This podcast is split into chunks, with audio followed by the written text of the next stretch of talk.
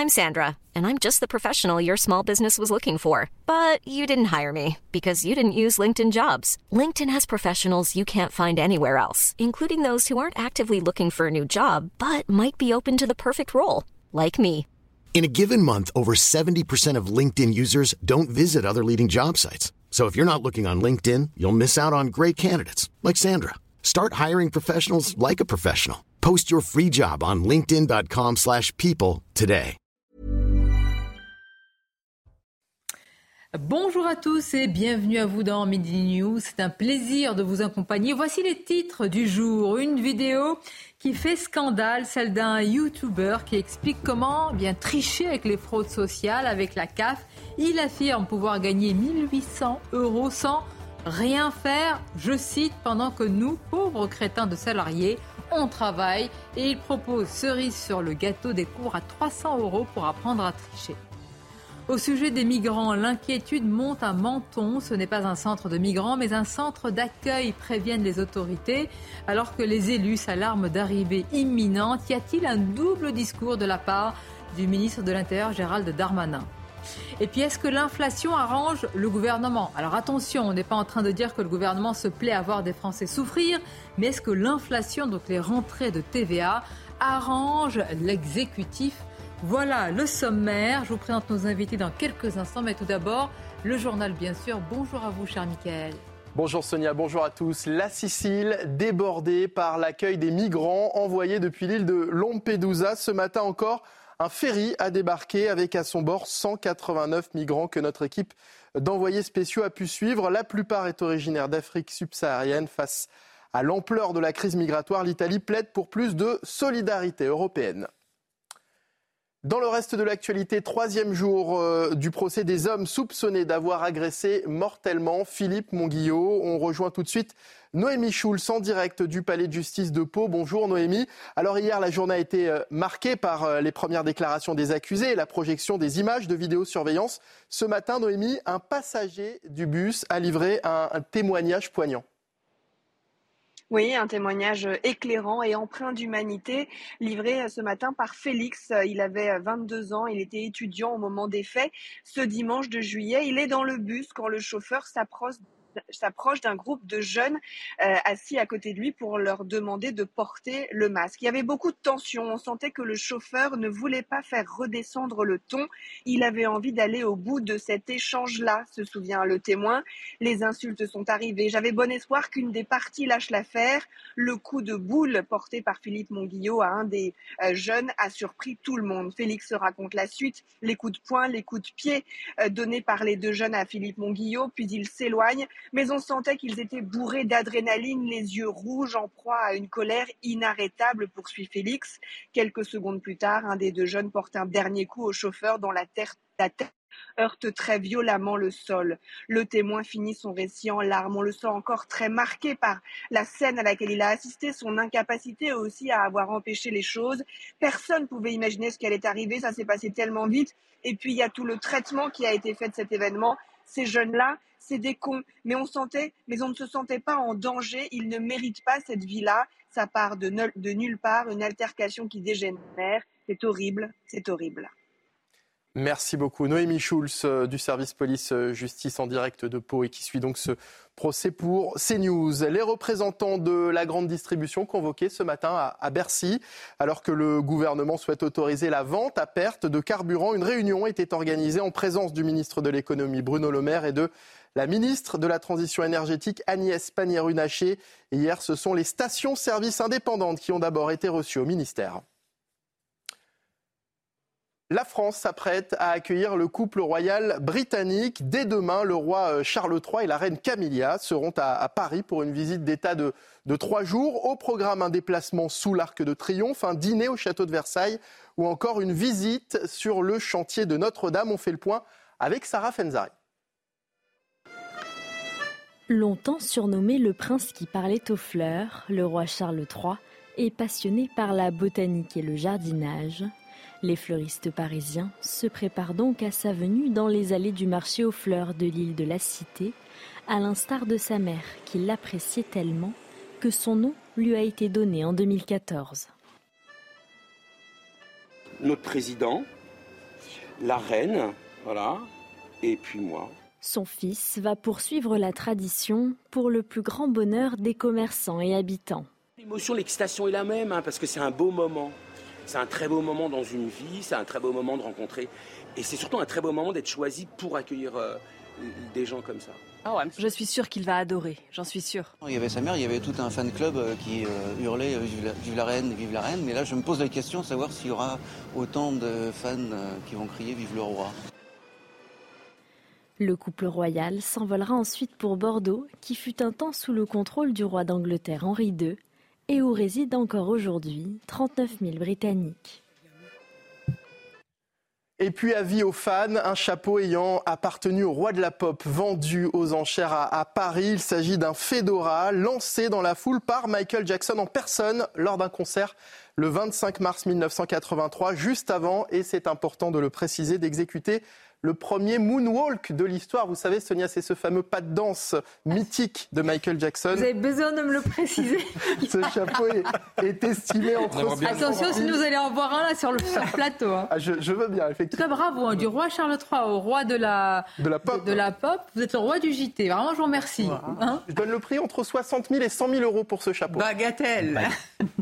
Merci, Michael. Et à tout à l'heure, évidemment, pour le rappel des titres. Je salue nos invités. Merci, Anna Naïma Fadel d'être là et bonjour à vous. Bonjour Sonia. Un plaisir, essayiste, chargé de mission politique de la ville, spécialiste des questions de politique de la ville. À vos côtés, nous avons le journaliste animateur Philippe David, bonjour. de Radio. Bonjour, merci également de votre présence. Michel Taube nous accompagne. Bonjour. Bonjour à vous Michel, fondateur d'Opinion Internationale.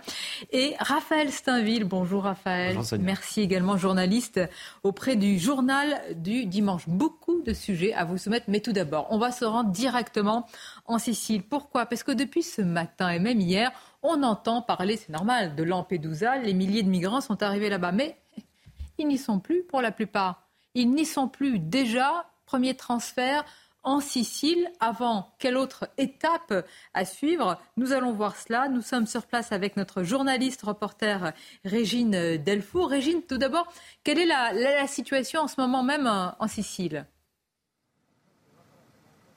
Oui, bonjour Sonia. Eh bien, vous l'avez dit, les euh, migrants qui arrivent euh, en masse à Lampedusa ne peuvent pas rester à Lampedusa, puisque je rappelle que c'est une île qui fait 20 euh, km et que le centre d'accueil est vraiment petit. La semaine dernière, on parle de plus de 8500 migrants qui étaient arrivés. Alors, ils viennent ici en Sicile, dans ce centre d'accueil à Porto Empedocle. Alors là, pour l'instant, il est un peu clairsemé puisque euh, les migrants, certains sont partis euh, par bus, notamment euh, vers le nord de l'Italie. D'autres ont été dirigés vers un autre endroit juste derrière puisque nous attendons un autre navire vers ce soir à peu près vers les 21h où 600 migrants devraient arriver. Nous, nous avons fait la traversée cette nuit. Nous sommes arrivés ce matin. On était avec 189 migrants qui sont pour la plupart partis vers l'Italie.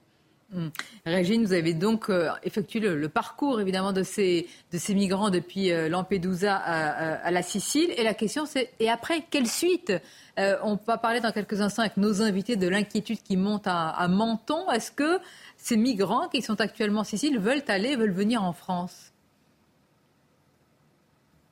Eh bien non, euh, Sonia, tout avec euh, tous ceux avec lesquels nous avons pu échanger, donc qui sont francophones, nous ont dit qu'ils tenaient à rester en Italie. À chaque fois, on leur demandait, mais vous êtes sûr, vous n'avez pas envie de, de partir en France puisque vous parlez euh, français. Ils nous ont dit non, non, qu'ils préféraient rester ici. Alors ils fuient des conflits armés pour certains, d'autres des persécutions, notamment en raison de leur orientation sexuelle ou encore pour des problèmes économiques. Certains veulent venir en Europe, considérés un peu comme les Dorado.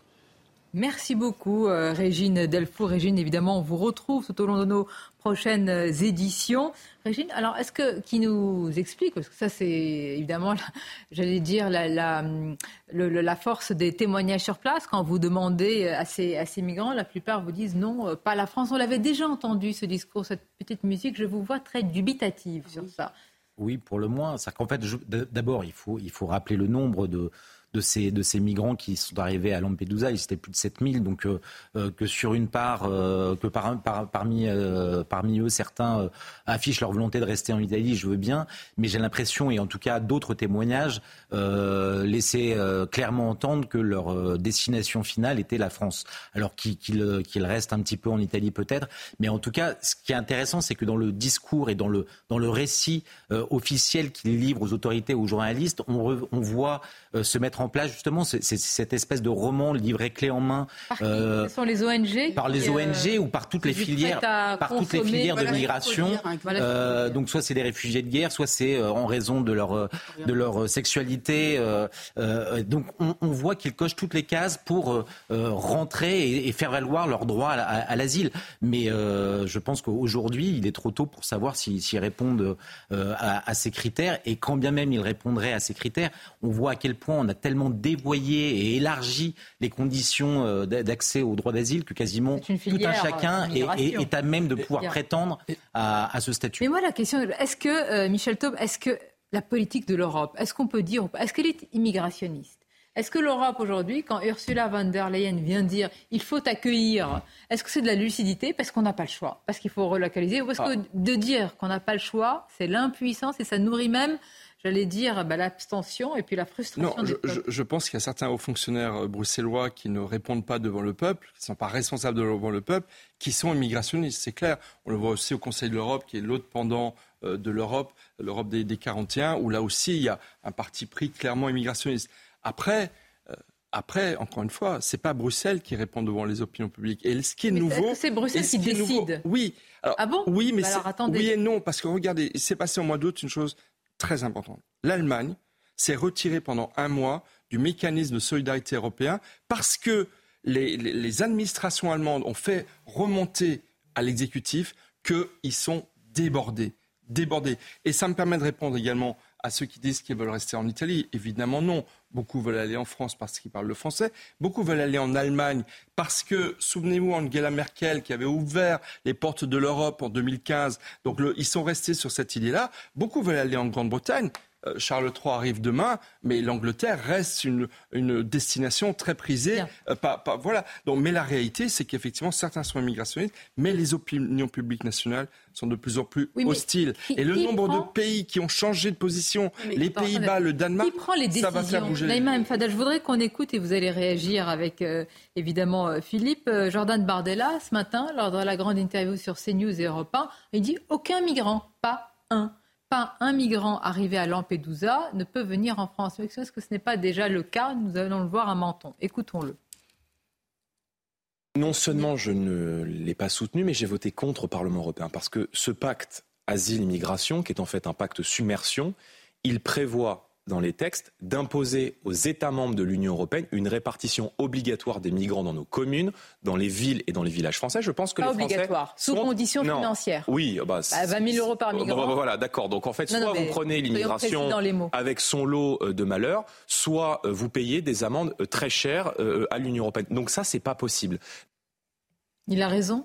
Mais écoutez, il a raison, parce qu'effectivement, euh, les différents pays européens ont signé ce pacte-là, donc ils s'engagent. Et c'est pour ça que je, rejoins tout à l'heure ce que disait Michel, c'est que ces administratifs ne peuvent pas décider les choses sans le politique. Donc on a un problème aussi de positionnement du politique. Donc on voit bien qu'aujourd'hui, il y a eu ce pacte signé, que chacun, en fait, veut aussi reprendre timidement un peu sa souveraineté, parce que c'est pour ça que Frontex ne marche pas, et surtout l'accord de Dublin, puisque aujourd'hui, quand vous arrivez normalement dans un pays, c'est là où doivent être étudiées les demandes d'asile, sauf qu'en général, euh, il, les laisse passer pour s'en, entre guillemets, s'en en débarrasser. Le problème majeur, Sonia, c'est qu'on ne peut pas y arriver si on ne dénonce pas toutes les tous les traités. C'est un appel d'air formidable. Qu'est-ce que vous voulez dire à ces personnes-là à partir du moment où on a, je le redis, euh, je l'ai dit à plusieurs reprises, supprimé le délit de clandestinité et qu'on a euh, qu'on accorde le droit d'entrée et d'installation. Donc on tourne en rond. Et puis aujourd'hui, comment on peut accepter euh, au, mépris de la souveraineté des peuples que des gens forcent la porte? C'est ça. Et quand finalement ils forcent la porte, et il n'y a pas de réaction en leur disant bah, vous allez faire la porte, donc vous nous mettez devant le fait accompli on ne peut pas vous accueillir, donc vous repartez et vous repassez par exemple par, euh, par un, couloir beaucoup plus euh, légal. Bah, on parlera aussi tout à l'heure de la réaction de la gauche, hein, parce que l'humanisme, on va voir pour quel résultat, pour laisser euh, euh, des gens sous détente. Est-ce que c'est ça l'accueil euh, en France? Quand même, Philippe David, Giorgia Meloni a été élue sur un programme justement de fermeté, alors de résolution de ce problème, personne n'y croit, mais de fermeté. Force de croire et de constater aujourd'hui que elle est rattrapée par la lucidité aussi. Vous parliez de la gauche, qui est amusant, c'est que quand Mélanie est arrivée au pouvoir, on nous disait que c'était Mussolini ah qui arrivait, la, fille cachée de Mussolini qui arrivait au pouvoir. Excusez-moi, quand on voit sa gestion des frontières, on ne peut pas dire que ces propos-là n'aient pas été outranciers. Ça, c'est le premier point. Le deuxième point, vous avez parlé de l'Europe et des nations.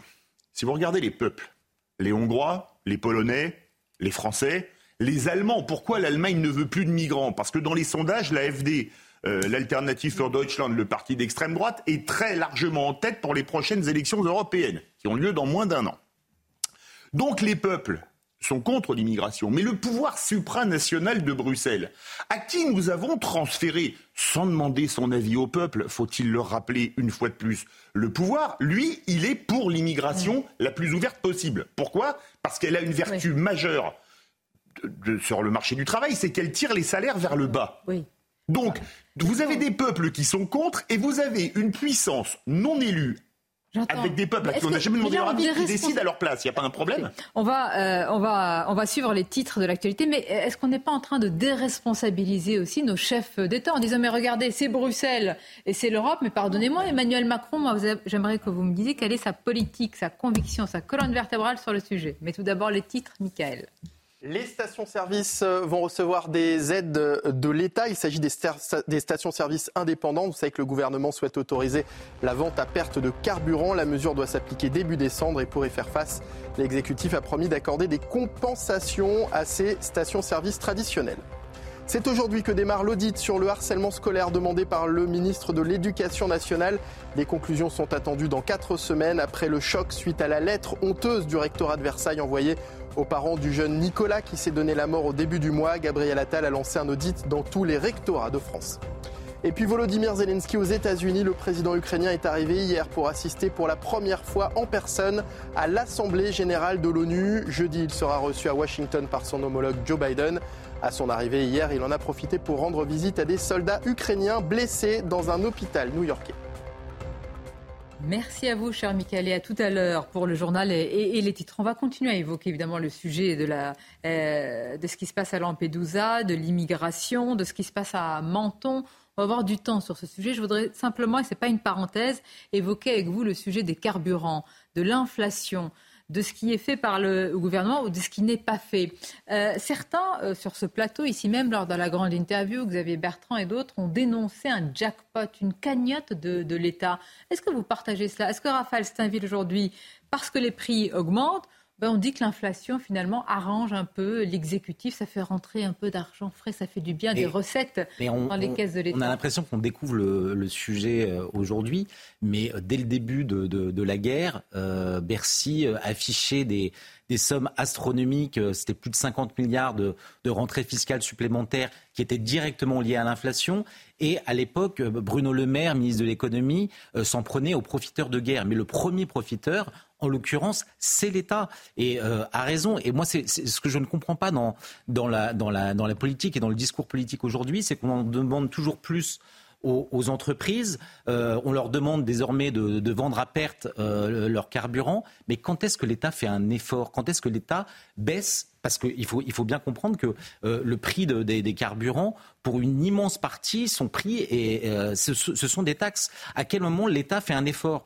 Euh, On a l'impression que ce sont toujours aux entreprises de devoir mettre la main au panier. On invente des systèmes, des, usines à gaz pour que, euh, ultimement, le consommateur qui, a du mal à, boucler sa fin de mois parvienne avec des chèques, des chèques énergie à, à, se chauffer ou à mettre du gasoil dans ses voitures. Mais est-ce qu'on ne pourrait pas simplifier les choses et ne serait-ce que en finir avec un certain nombre de taxes Les taxes 60%.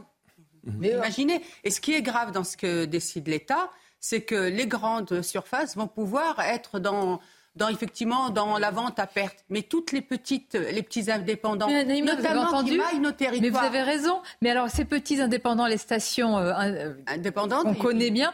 Attendez, ils vont leur donner des aides, mais regardez le système. Ah mais c'est fou. Non, mais si on leur demande de vendre à perte, on va compenser. C'est déloyal, c'est déloyal vis-à-vis des, des grosses compagnies. C'est anti-économique, vendre à perte. Mais qu'est-ce que ça veut dire? Ça n'a pas de sens économique. Moi, j'aimerais quand même dire un nom. Vous allez, vous allez en parler. J'aimerais citer, j'aimerais citer Richard Ramos. Ah. C'est la rentrée parlementaire. Nos concitoyens doivent savoir que les députés sont rentrés de vacances hier. les travaux parlementaires. Député Richard, de ah, qui effectivement défend très bien. Non, il défend très bien les consommateurs. Il défend, très connue. Il, défend très bien les consommateurs. Il, il, est très près des besoins de nos concitoyens. Et justement, il a proposé de changer le système, de revenir à la taxe flottante flottante qui permettait de réduire très fortement les taxes sur les carburants lorsque ils sont, lorsque le prix de l'essence est très élevé. Dernier point qu'il faut dire, où il y a un scandale d'État, c'est que l'inflation depuis un an a mécaniquement entraîné des recettes fiscales gigantesques pour l'État, puisque comme la TVA est basée sur le prix euh, de vente des produits et que les produits ont eu plus 10, plus 20, plus 30, plus 100%, les recettes de l'État ont explosé. J'ai appelé un conseiller chez Bercy. Attendez, je vous oppose quand même un argument parce que là, on dit cagnotte, on dit euh, que les automobilistes sont raquettés. On me dit pas du tout. Pas du tout, parce que alors voilà l'argument, et j'aimerais savoir ce que vous en pensez. On me dit que l'aide, la, fameuse ristourne, qui a coûté combien? C'est 8 milliards, je crois, la ristourne sur le carburant, eh bien, euh, a coûté presque plus cher que les rentrées de TVA grâce à l'inflation. Oh, sniff, oui, mais alors, excusez-moi, les, approches comptables de Bercy, sachant qu'on on attaque notre cinquantième année avec un déficit budgétaire, je pense que c'est peut-être pas des modèles à prendre. Il y a de l'ironie là, il y a de l'ironie chez M. David. Je vais vous donner deux chiffres. À l'heure où on se parle, le baril de pétrole de Brent, il est à 95 dollars. Un baril, c'est 159 litres ça fait moins de 60 centimes le litre. Aujourd'hui, vous êtes, vous avez le prix qui s'affiche, à 2 euros à la pompe. C'est-à-dire que vous avez un prix multiplié par plus de 3. Alors c'est sûr qu'il y a le transport en pétrolier, ça coûte beaucoup d'argent. Il y a le raffinage qui coûte de l'argent. Il y a le transport vers les dépôts de carburant. Il y a le transport vers les pompes.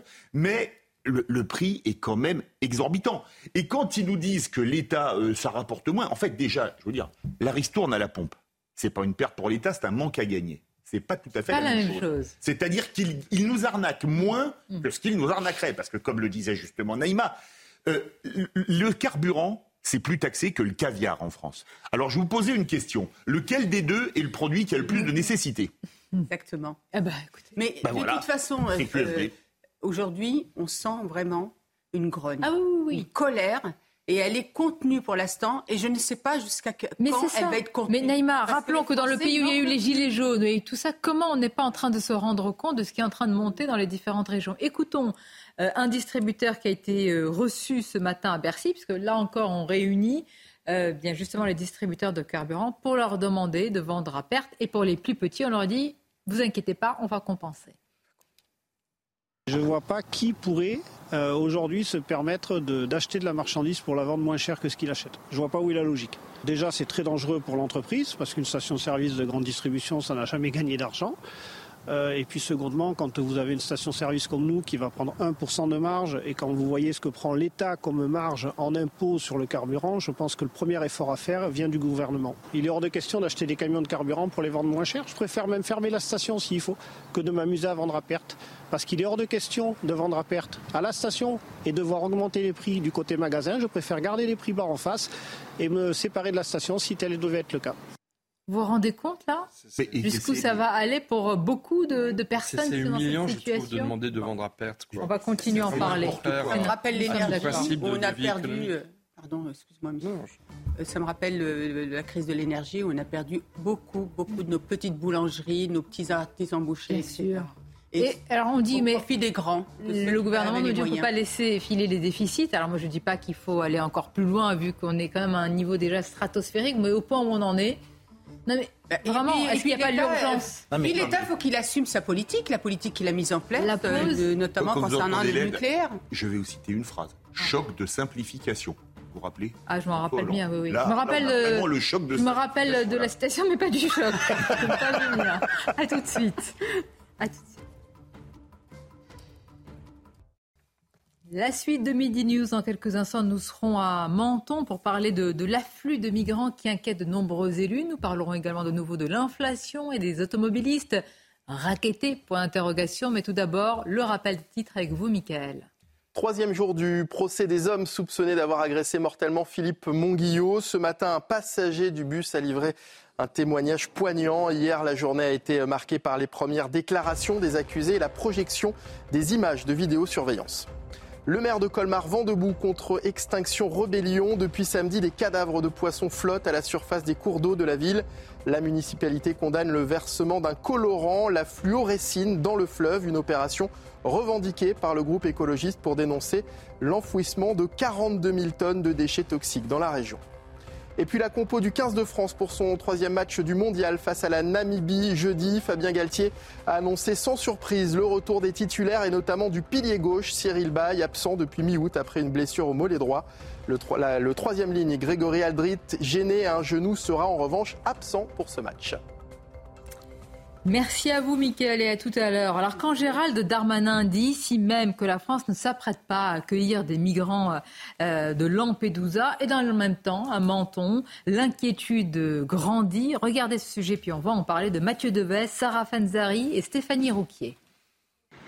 Traverser la frontière par la montagne, dernière étape à franchir pour ces migrants après un périple d'un an. Turquie, Yunanistan, Serbie, Slovénie, Italie, France. Je veux faire mon rêve, Inch'Allah. Je vais partir en France, je, je veux travailler, je veux faire ma vie. Une vie qu'il souhaite construire à Paris, destination finale pour ce jeune homme qui dit être un Marocain de 16 ans. Mais pour y arriver, il doit d'abord escalader sous la pluie le col alpin de Montgenèvre et affronter ces chemins escarpés. Depuis deux mois, les migrants sont de plus en plus nombreux à tenter la traversée. Tous les jours, mes collègues interceptent 50 euh, à 60 migrants par jour, jour et nuit. Une fois arrivés en France, les mineurs sont pris en charge, les majeurs sont reconduits en Italie. Les policiers italiens viennent récupérer ces, individus et ensuite ils sont, euh, ils sont redéposés à quelques kilomètres de la frontière et inexorablement, ces mêmes personnes retentent le passage. Selon ce policier, de plus en plus de migrants réussissent la traversée. Il regrette un manque d'effectifs pour contrôler plus de 150 km de frontières. Quelle est l'étape d'après? On sait qu'il y aura d'autres euh, Lampedusa avec ces afflux euh, massifs et conséquents. Ce qui, ce qui devrait nous inquiéter, c'est l'étape d'après. Si dans une semaine, il y a encore cette même il faut bien appeler les choses ainsi. C'est une forme de, submersion. Quand il y a 7000 personnes qui arrivent sur une île où il y a 6000 personnes, comment voulez-vous l'appeler autrement? Ah bah, De toute façon, euh, Lampedusa, Lesbos, il y a quelques années, ah oui, en Grèce, parce qu'il n'y a pas que la Grèce a changé hein, depuis. Hein. On parle plus de la Grèce. J'ai du mal à croire qu'un jeune Marocain là qui vient en France est passé par l'Afghanistan et la Serbie. Parce que quand on regarde l'Afghanistan, c'est comme il faut quand même traverser plusieurs zones de guerre pour y aller, comme la Syrie, l'Irak, qui n'est pas le pays le plus calme, l'Iran, qui n'est pas le pays le plus laxiste en termes de contrôle de frontières. Je me pose quand même des questions euh, sur le périple de cette personne. Mais il y a, de toute façon, il n'y a pas de solution parce que de toute façon, le droit européen, hein, avec euh, la Convention européenne des droits de l'homme, etc., nous empêche de euh, d'avoir une politique beaucoup plus stricte de contrôle des frontières. Et, plus, si vous ajoutez... La Pologne et la Hongrie c'est bon Ah mais l'Europe veut les sanctionner d'ailleurs pour ça. Très bien. Oui, mais, écoutez, c'est pas mieux, Philippe, du coup d'accepter l'amende, la sanction, 20 000 euros par euh, migrant. Par migrant. Par migrant. Oui, mais 20 000 euros par migrant, mais c'est pas tous les ans. Je crois que c'est une fois seulement 20 000 euros. Mais si vous calculez l'accueil des migrants et tout ce qui s'ensuit en termes d'hébergement, de, de, Mais vous vous rendez compte, on en est là. Mais oui, mais c'est malheureux d'en être là. Mais, à un moment, c'est la capacité en fait à accueillir aujourd'hui. Pourquoi Mme Mélanie a-t-elle été élue euh, à la tête de l'Italie? Ben, C'est parce que le, parce que le, non, mais parce que le peuple italien euh, voulait adresser un message très fort en disant on ne veut pas que continue cette euh, submersion ou cette vague migratoire. Et, ce, que, je trouve le Danemark, la Suède, ce sont des pays démocrates, ce sont des pays euh, humanistes, ce sont des pays de tradition social-démocrate, et ils ont fait complètement volte-face. la même chose va arriver, la même chose va arriver en France nécessairement. On le voit euh, au fil des élections euh, politiques. Donc ça, c'est la première chose. La deuxième chose, la deuxième chose, c'est que plutôt que de voir Madame Merkel à côté de Madame Mélanie, j'aurais préféré. C'est Madame Merkel von der Leyen. Pardon, excusez-moi. Madame von der Leyen. S'il vous plaît, attendez. Le diagnostic, je vous pose une question simple. Madame Mélanie a été élue en disant je vais arrêter tout ça. Elle nous avait promis, enfin elle nous avait promis, elle a promis aux Italiens surtout d'arrêter tout ça. Aujourd'hui, elle est main dans la main en train de se promener. Elle était à Lampedusa avec Madame Ursula von der Elle est tenue par les aides de Vous voyez bien qu'il n'y a pas de solution. Elle a dit qu'il faut un blocus qu'une solution, c'est que M. Macron, elle-même, le Premier ministre espagnol, le Premier ministre grec, décide de reprendre en main. Et c'est pas la peine de dénoncer les traités, parce qu'il y a des possibilités juridiques de sortir provisoirement du mécanisme de solidarité européen et de prendre en main les choses directement. Il y a un accord, euh, c'est Madame Mélanie d'ailleurs qui était allée mmh. jusqu'en Tunisie pour cet accord, UE-Tunisie. Alors il, il y avait beaucoup de choses dans cet accord, mais dont évidemment une, comment dire, une une, euh, une, somme. pas une obligation. mais en tous les cas, il fallait que la Tunisie euh, tienne. financière. Voilà, en échange d'un contrôle, évidemment, euh, de la frontière et des migrants. Bon, l'argent n'est pas arrivé, Raphaël Steinville. La Tunisie joue-t-elle le même jeu que la Turquie, c'est-à-dire un chantage aux migrants?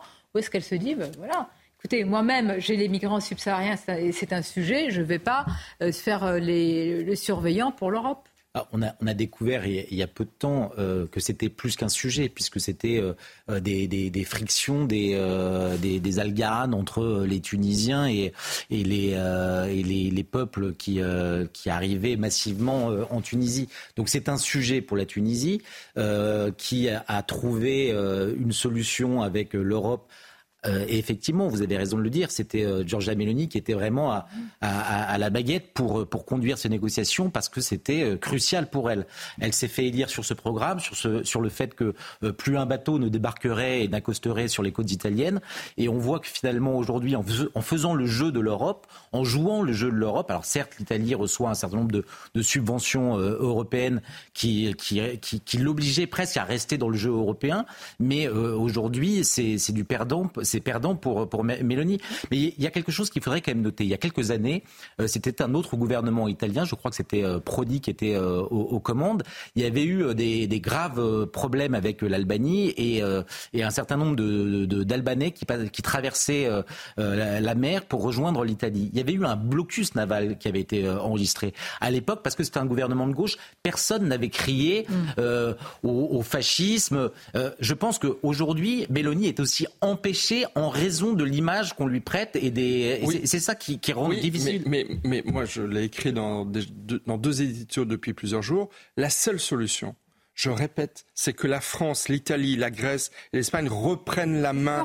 mais personne ne peut s'y opposer si Emmanuel Macron et ses collègues le disent. et ensuite, la main, Pardonnez-moi, Madame Mélanie a été accusée d'être post-fasciste quand elle est arrivée en eh ben, Italie. Peu importe, puisque ben voilà ce qu'elle fait aujourd'hui. Monsieur Macron l'a adoubé récemment, puisqu'il l'a il reçu, et là il a dit sa solidarité. Dernier point, comme vient de le dire Raphaël la seule solution. Si on ne veut pas qu'il y ait d'autres Lampedusa demain, il faut que des navires, que la marine navale, militaire de nos quatre pays s'interpose. Il y a 180 km entre Sfax, en Tunisie et Lampedusa.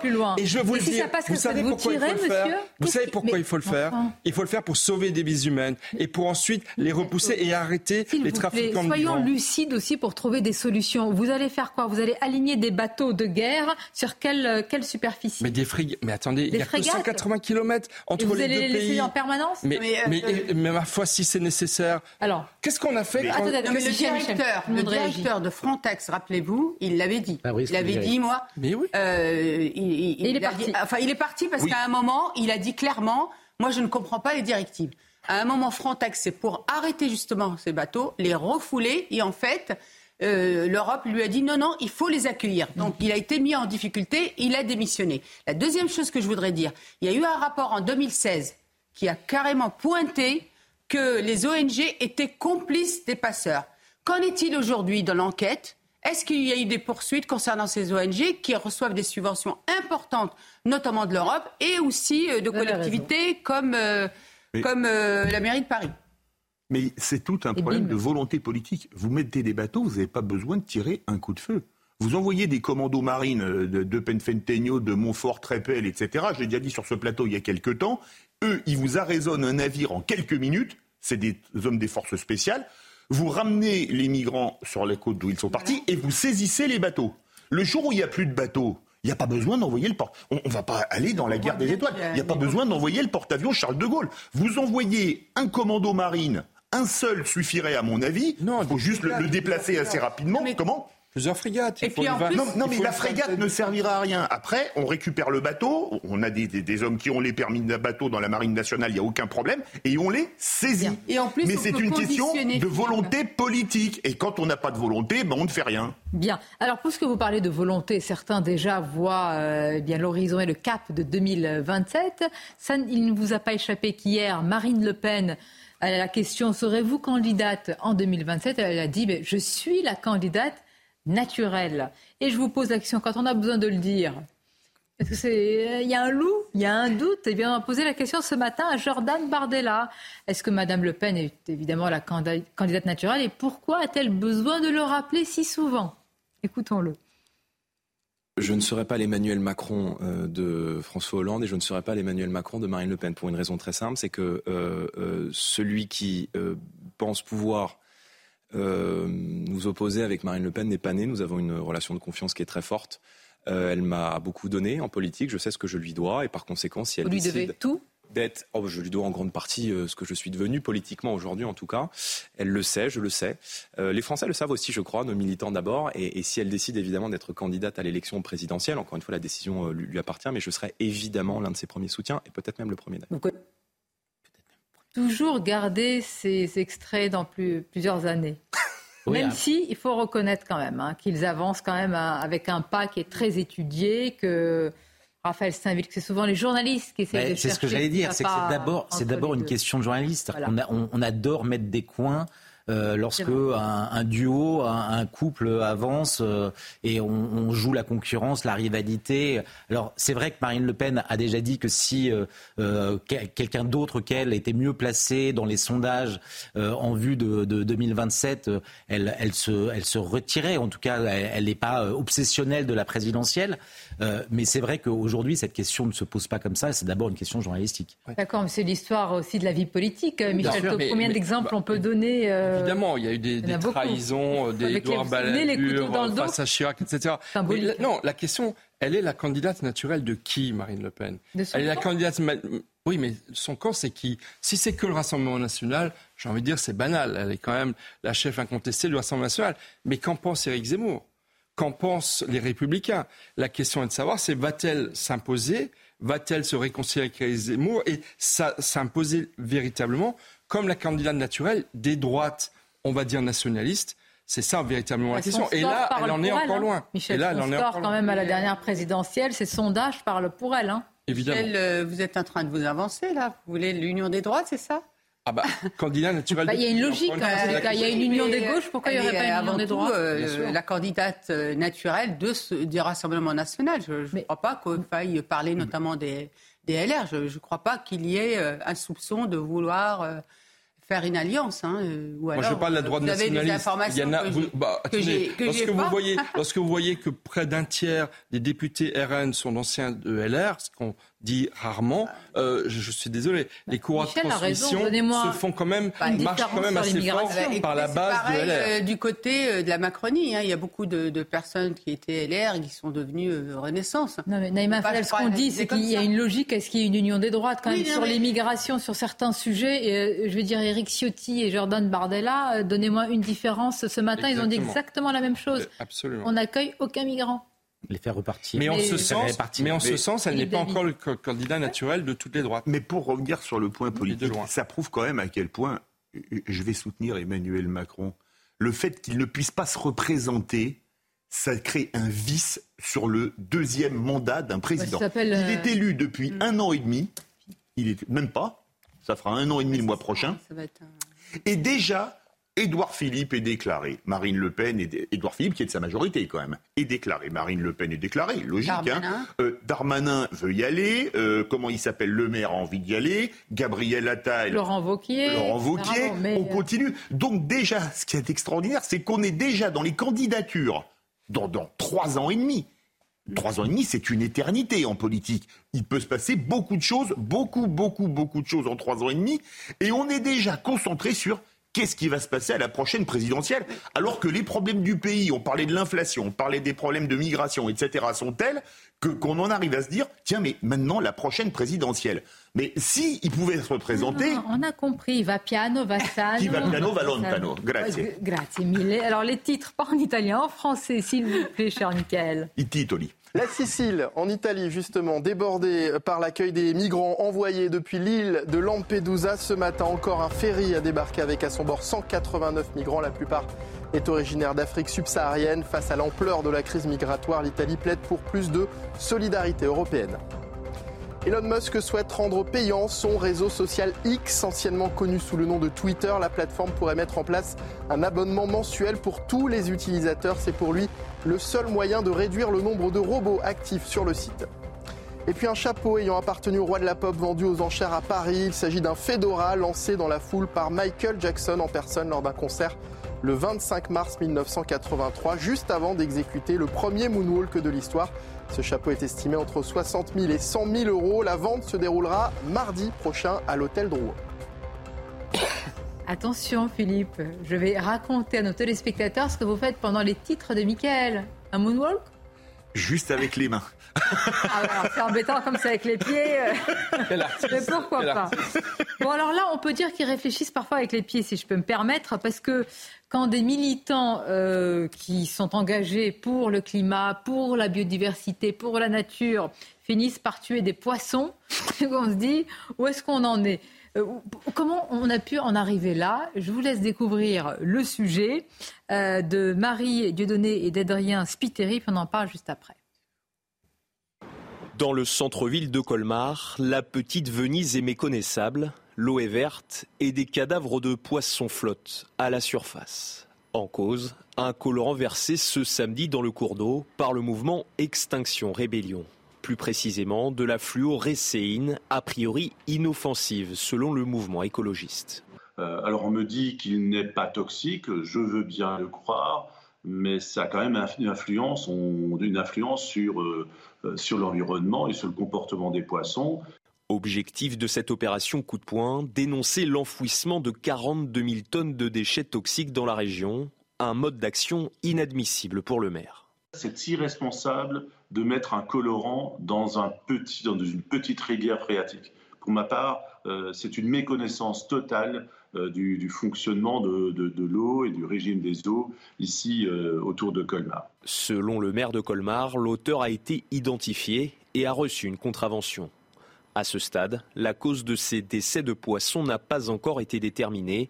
Plusieurs hypothèses, un possible surdosage du produit ou encore une hausse de la température de l'eau due à cette inattendue coloration verte. Je pense qu'on devrait ne pas en parler, laisser les silences comme ça tellement c'est bien, euh, bien triste. Moi, si je peux me permettre, si je peux me permettre, c'est ma ville où je suis né, où j'ai mhm. vécu pendant 20 ans, mhm. Colmar. C'est une atteinte non seulement pour les poissons, il y a eu des poissons qui en sont morts, mais c'est une atteinte euh, alors, euh, au patrimoine de la ville. On sort des journées du patrimoine, je suis désolé, c'est extrêmement grave. Et d'entendre que l'auteur des faits n'a eu qu'une contravention, alors qu'il y a un trouble à l'ordre public qui est manifeste pour l'école Maria, mais pour tous ceux qui, qui, observent cette très très belle ville, je trouve ça inadmissible et scandaleux. C'est une forme, c'est une forme encore un peu douce de, euh, c'est pas une, c'est de l'eau douce d'ailleurs, d'écoterrorisme. Mais franchement, c'est extrêmement choquant. et, il, faut une euh, peine de, il faut une peine de prison ou en tous les cas avec sursis dissuasive. C'est sidérant. Franchement, moi, je suis scandalisée par ce que je vois. Je vois bien que ces militants sont une arnaque, en fait. Ils sont juste pour, euh, pour euh, semer le chaos, semer le désordre et, la révolution. C'est ce qu'ils veulent, tout détruire. Et moi, ce qui me. moi, ce qui m'inquiète, est-ce que ça infuse dans l'esprit des plus jeunes?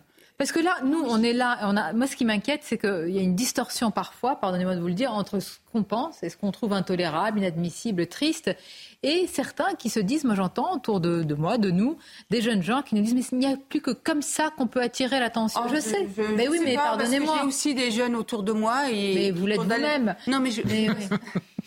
Merci, euh, Sonia. Non, non, ce que je veux dire par là, Sonia, c'est tout est comme ça. Tant que vous avez des réactions avec du sursis, on ferme les yeux, on, des petites amendes, et là je crois même pas qu'ils auront une amende, on n'en finit plus de ce pays qui euh, malheureusement devient impuissant. Il y a une espèce de, euh, de fatalisme qui s'est installé qui fait qu'on est, on est persuadé du déclinisme de notre pays. Parce qu'on ne peut pas gérer un pays, on ne peut pas poser un cadre, un pacte de cohésion sociale sans autorité et fermeté. C'est pas possible. Ça veut dire que moi, demain, je peux venir casser, je ne sais pas, au, nom d'une, d'une cause oui, je peux mais, Mais c'est exactement ça ma question. Parce que certains disent, c'est euh, la cause, euh, comment dire, surclasse, surpasse tout.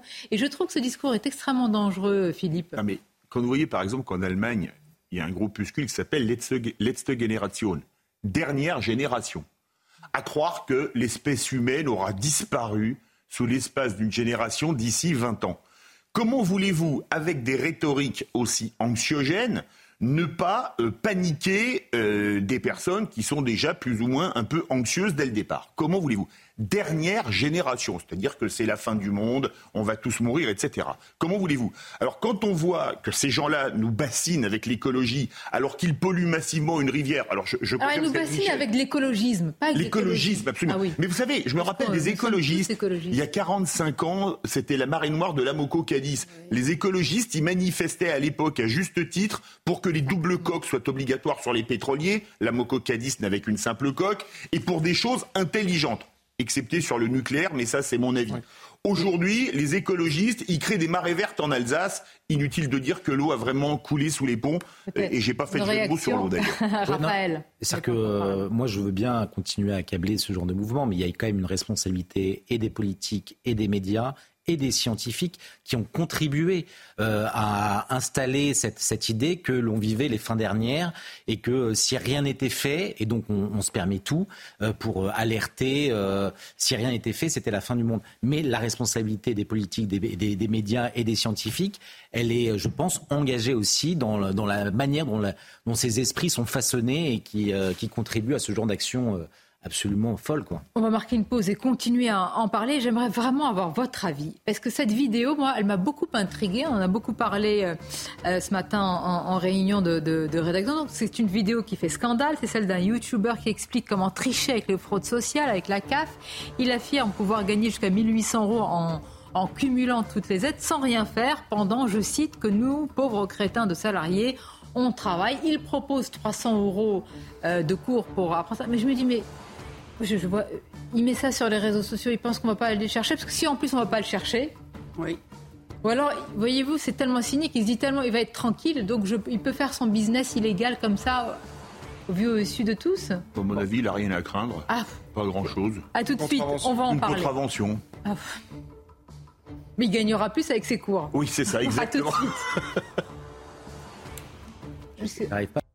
Merci d'être avec nous. La suite de Midi News. En quelques instants, nous parlerons de ce qui s'est passé à Nantes. Des individus cagoulés en scooter dans un tramway qui ont euh, tiré sur euh, des vitres. On va en parler avec nos invités également.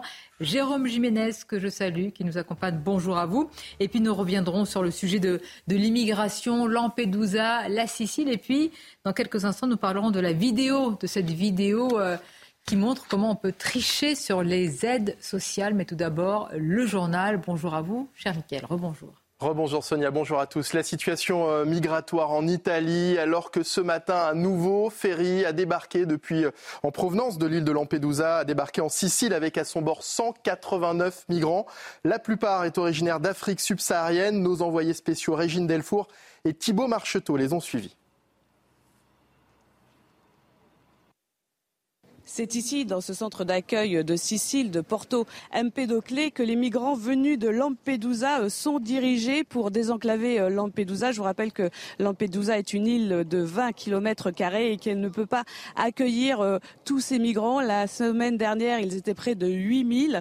Alors ici, ce centre est aussi un petit centre puisque seulement 400 places sont disponibles. Ce centre, pour le moment, est, est clairsemé puisque en fin de journée, 600 migrants venus de Lampedusa sont attendus ils vont être répartis dans différentes villes italiennes, mais aussi euh, siciliennes. Certains partiront même par bateau en Calabre.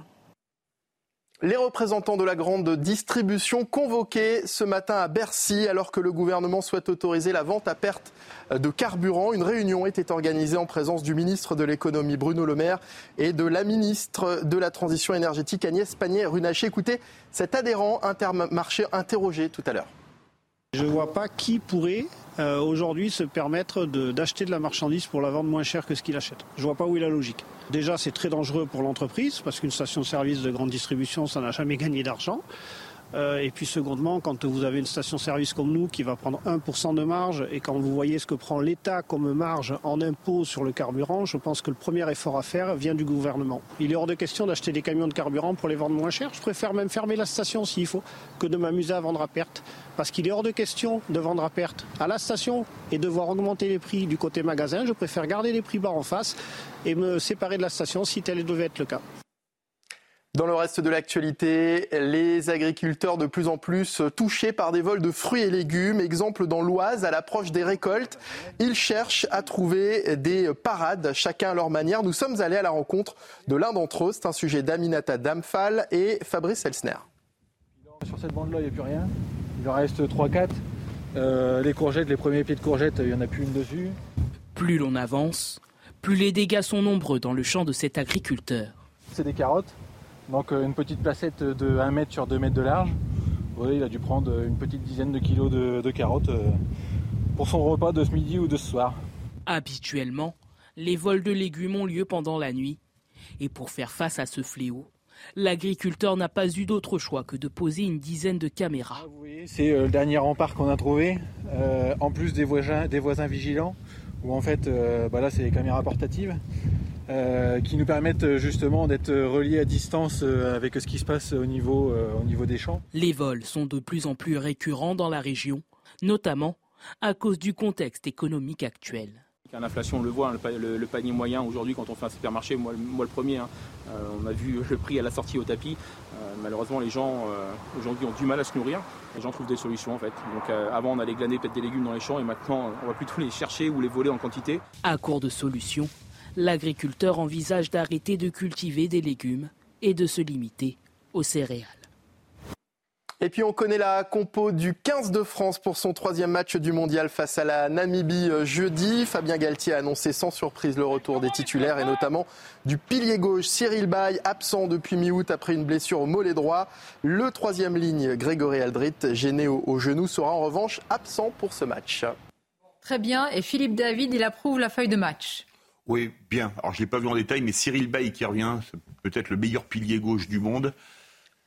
J'espère que ça ne va pas recasser comme c'était musculaire, parce que c'est vraiment. Un... Et vous voulez continuer longtemps là? Non, non, pardon. Allez-y, ça m'intéresse. mais euh, voilà. Et alors, on a un, fan de rugby, on a un fan de basketball, c'est bien ça, Jérôme Jiménez Joueur également? Ancien joueur. Et puis policier quand même. Et syndicaliste, porte-parole, surtout, bravo. porte-parole IDF, une police. Oui, vous leviez le bas, vous. Il y a un deuxième fan de, rugby et il y a même une marraine de l'équipe de France de rugby. Qui Sonia Mabrouk. ah non, mais attention, mais, vous le mettez tous les chapeaux et toutes les fonctions de la Terre. On va pas raconter. Ah oui, mais c'est vrai. Ah oui, quand même. J'ai eu la cravate du 15. Mais oui, mais j'ai eu un, parlementaire, c'est euh, Monsieur Mendes, qui a réagi en me disant qu'elle m'allait très bien. Je pense qu'il fait partie, il fait partie du, du 15. Oui. et vous allez porter chance à l'équipe de France. C'est Ah, bon. Et en tout cas, bravo de garder la vôtre. Rappelons-le, parce que si, si tous les jours les gens vous regardent avec la même cravate, ils vont se dire oui, il a un problème. Non, il y a une raison. Il y a une raison, et c'est une très bonne raison. Le soutien à la lutte contre les violences faites aux femmes. Voilà. Le respect des femmes. Voilà. Qui est un principe de civilisation basique, me semble-t-il. Tout à fait. Qui est malheureusement trop souvent pas compris. Complètement. Alors, écoutez, respect des femmes et respect des règles. Là, il y a beaucoup de choses à dire. Je voudrais vous parler de cette vidéo, mais je vais quand même faire attention parce que ça me paraît tellement gros, pardonnez-moi le mot, que je fais attention, même s'il y a eu des vérifications autour de cette vidéo qui fait scandale, c'est celle. Bon, alors on dit que c'est un YouTuber. Bon, c'est surtout quelqu'un qui est en train d'expliquer comment tricher avec les fraudes sociales, qui propose des cours, je cite, pour, euh, bah, arnaquer les aides sociales françaises, la CAF. Il affirme pouvoir gagner jusqu'à presque 2000 euros en réalité sans rien faire pendant et c'est la phrase qu'il dit que nous pauvres crétins de salariés on, on travaille. Regardez la vidéo, je crois qu'on a flouté le personnage, parce que quand même, une telle vidéo comme ça, au vu et au sud de tout le monde, se mettre en avant et se vanter de tricher et d'arnaquer l'État, voilà. Qu'en pensez-vous? Regardez. Si vous avez un handicap, alors moi, il faut savoir que je suis handicapé sur le papier, je vous rassure, je suis en très bonne santé. Alhamdulillah, je suis en très bonne santé. Euh, j'ai mes jambes, je marche, alhamdulillah. Euh, j'ai mes yeux, je vois, alhamdulillah, je respire. Mais euh, j'ai fait valoir quelque chose. Après, je ne vais pas rentrer dans le détail parce que mon dossier médical, je le garde privé. Mais j'ai fait valoir mon handicap un handicap invisible auprès de la MDPH qui a reconnu mon handicap et pour lequel je perçois une allocation adulte handicapé. Il faut savoir que dans le handicap, le handicap peut être invisible, euh, notamment en ce qui concerne le handicap psychique. Si jamais tu as fait une dépression, une longue dépression qui t'a conduit à de nombreuses hospitalisations et qui entrave ta vie sociale et ta vie professionnelle, tu peux faire valoir ton burn-out, ta dépression au titre du handicap psychique auprès de la NDPH pour percevoir l'AH. Bien évidemment, il te faudra avoir un bon médecin qui te fera un bon certificat médical qui ira dans ton sens. Tous les médecins ne veulent pas que vous touchiez la hache. Certains médecins ne veulent pas vous faire un certificat médical parce qu'ils ne veulent pas que vous viviez au crochet de la société. Mais si tu vas en banlieue, euh, dans les banlieues, eh ben, il y a des médecins honorables, des médecins qui vont vous faire des certificats médicaux afin que vous puissiez toucher la hache. Ils cumulent l'AH et l'ASS parce que là, vous voyez, on va lire ensemble, depuis le 1er janvier 2017, il n'est plus possible de toucher à la fois l'AH et l'ASS, qui est attribué aux demandeurs d'emploi et épuisant leurs droits sur le chômage. Et là, regardez, disait bien, mais cette mesure ne concerne pas les nouveaux inscrits à Pôle emploi, mais cette mesure ne concerne que les nouveaux inscrits à Pôle emploi après le 31 décembre 2016. Et moi, j'étais inscrit à Pôle emploi avant le 31 décembre 2016. Alhamdulillah. Car ceux qui cumulaient les deux, regardez, lisez bien, hein, car ceux qui cumulaient les deux allocations avant cette date peuvent continuer à percevoir l'ASS pendant encore 10 ans. Ça veut dire que je perçois le cumul de l'AAH et de l'ASS jusqu'au 31 décembre 2026. Et je perçois le cumul de l'AAH, l'ASS, APL jusqu'au 31 décembre 2026, soit 1800 euros net par mois qui tombent dans mon compte sans rien foutre, sans bosser. Vive la France, alhamdoulilah. Voilà. Parce que tous ces salariés-là, tous ces crétins de salariés qui se lèvent le matin pour aller bosser, qui sont hypocrites, qui, baissent leurs pantalons devant leur patron, tous ces crétins de salariés, et eh bien ces crétins de salariés, dans leur bulletin de paye, on enlève les cotisations sociales. Et ces cotisations sociales, elles payent mon AH, elles payent mon allocation adulte handicapé et mon allocation de solidarité spécifique et mon ASS. Donc tous ces crétins de salariés, ils vont bosser pour payer mes allocations. Bien. On a beaucoup de choses à dire sur différents sujets. Je vous avoue là, si tout ça est vrai, et en plus quand il parle comme ça des personnes handicapées, je trouve que vraiment, j'espère que c'est faux. J'espère parce qu'il restera quand même une petite lueur d'espoir dans notre société. Mais si c'est vrai, s'il arnaque comme ça, s'il se fait passer pour une personne handicapée, et s'il nous traite de crétins, et s'il dit comme ça merci la France, je veux dire, bah là c'est plié. Hein. Moi j'ai vraiment le sentiment que, tout ça est simplement euh, une, arnaque, c'est pas vrai cette vidéo. J'ai du mal à croire qu'il puisse se montrer publiquement, qu'il puisse euh, autant insulter, autant insulter euh, les travailleurs que nous sommes et puis effectivement euh, euh, porter atteinte aussi aux, handicapés, hein, parce que il fait croire. Donc le système, vraiment. Et puis en plus, il, il, enrobe tout ça de propos euh, religieux. J'ai vraiment le sentiment qu'il veut jeter l'anathème et qu'il y a une manipulation quelque part. J'ose vraiment pas croire. Je sais qu'il y a des. Et si c'était pas, le cas, si c'était pas le cas, il y a des choses. Raphaël euh, qu'on puisse mettre en doute la, véracité de, enfin le simple fait que cette vidéo soit authentique et que ce soit pas un, influenceur qui veut, se faire de la pub, ça c'est c'est possible. Mais la réalité de la fraude euh, euh, elle existe ah, et, euh, il est probable. Alors je ne sais pas si c'est exactement dans les termes décrits par ce par ce personnage, mais il est probable et c'est documenté notamment dans le dans le livre de, de Charles Pratt, oui, Connection 1 et 2. on voit que les, les exemples sont innombrables et, et, certains individus sont des professionnels de la fraude et savent utiliser tout, tout, tout, tout l'arsenal des, des aides qui sont proposées pour euh, construire des dossiers et, et bien sûr, Raphaël, mais ce que j'ai dit tout à l'heure n'enlève rien, absolument rien. on sait que la fraude, elle, elle, existe et, et on. Qu'est-ce que ça vous inspire en faire un tour de table? Je pense qu'il a un destin tout trouvé, celui d'écrivain. Son premier livre sera La fraude sociale pour les nuls. Ça devrait euh, assez bien marcher en librairie quand on voit avec quelle facilité il explique comment en faire. J'ai regardé la vidéo deux ou trois fois, trois fois, la troisième fois pas tout à fait en entier. Euh, en me disant mais c'est quand même pas possible, c'est dingue, c'est quand même pas possible, mais c'est plausible. C'est tout à fait Pourquoi c'est plausible? Parce que en cumul, d'abord, vous avez vu, il parle de tout le système, de toute la, comment dire, la, chaîne avec des médecins aussi, ah, avec des, médecins, mais, évidemment. Excusez-moi, un, arrêt de maladie de complaisance. Est-ce que c'est pas déjà de la fraude sociale? Mais complètement. Moi, attendez, on, a tous connu, on nous a tous raconté des médecins qui vous disent bon, vous voulez combien d'arrêts maladie? Oui ou non? On a tous entendu parler de ça autour de nous. on a tous entendu parler de ça autour de nous. On va pas se raconter d'histoire. Euh, donc, euh, il dit des médecins qui ont une honorabilité, c'est-à-dire des médecins qui font des déclarations mensongères de la fraude. J'ai pas tout à fait la même conception de l'honorabilité. Même si c'est faux, le signal que ça envoie, c'est-à-dire qu'aujourd'hui, voilà, euh, on peut en cumulant tout ça gagner jusqu'à 8 000 C'est une réalité. qu'est-ce qui va lui arriver, par exemple, Jérôme Jiménez? Parce que bah, si on le retrouve tranquillement demain avec plus d'abonnés en train de parader sur les réseaux sociaux, on se dit il y a un problème. Moi, je pense que déjà, on va pouvoir bien vérifier son cas. Euh, ça, c'est certain. si Donc... monsieur voulait être populaire, ben, je pense qu'il va bien avoir les services de police euh, sur son dos, si je puis dire. Euh, par contre, justement, je voulais en profiter pour mettre en exergue des groupes qu'on ne connaît pas beaucoup. C'est les groupes interministériels de recherche qui existent depuis plus de 20 ans. Ce sont des policiers et des gendarmes qui travaillent en collaboration pleine avec des agents des douanes, des impôts, de l'URSSAF et de l'inspection du travail. Il y a par exemple à Paris le GIR 75, mhm. ce groupe interministériel, mais ils sont trop peu nombreux par rapport aussi à toutes les vérifications euh, que cela représente.